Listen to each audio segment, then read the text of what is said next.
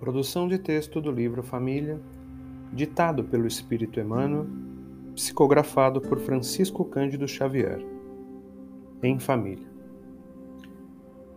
A família consanguínea é lavoura de luz da alma, dentro da qual triunfam somente aqueles que se revestem de paciência, renúncia e boa vontade. De quando a quando, o amor nos congrega em pleno campo da vida regenerando-nos a sementeira do destino. Geralmente, não se reúnem a nós os companheiros que já demandaram a esfera superior, dignamente aureolados por vencedores, e sim, afeiçoados menos estimáveis de outras épocas, para restaurarmos o tecido da fraternidade indispensável ao agasalho de nossa alma na jornada para os cimos da vida.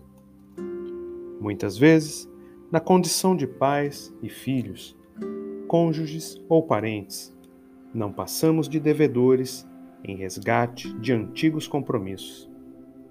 Se és pai, não abandones teu filho aos processos evolutivos da natureza animal, qual se fora menos digno de atenção que a hortaliça de tua casa. A criança é um trato de terra espiritual que devolverá o que aprende, invariavelmente, de acordo com a sementeira recebida.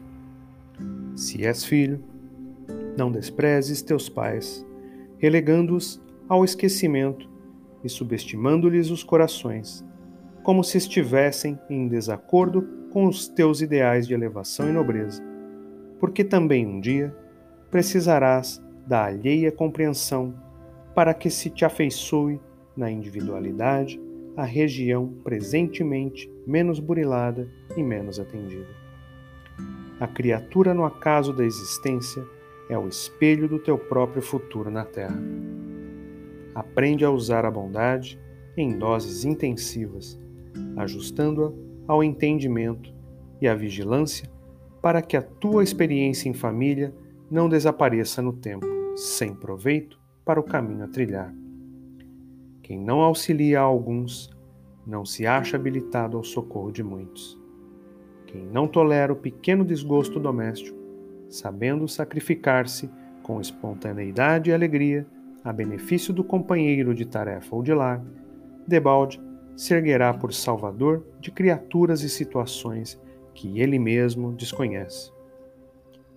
Cultiva o trabalho constante, o silêncio oportuno, a generosidade sadia e conquistarás o respeito dos outros, sem o qual ninguém consegue ausentar-se do mundo em paz consigo mesmo.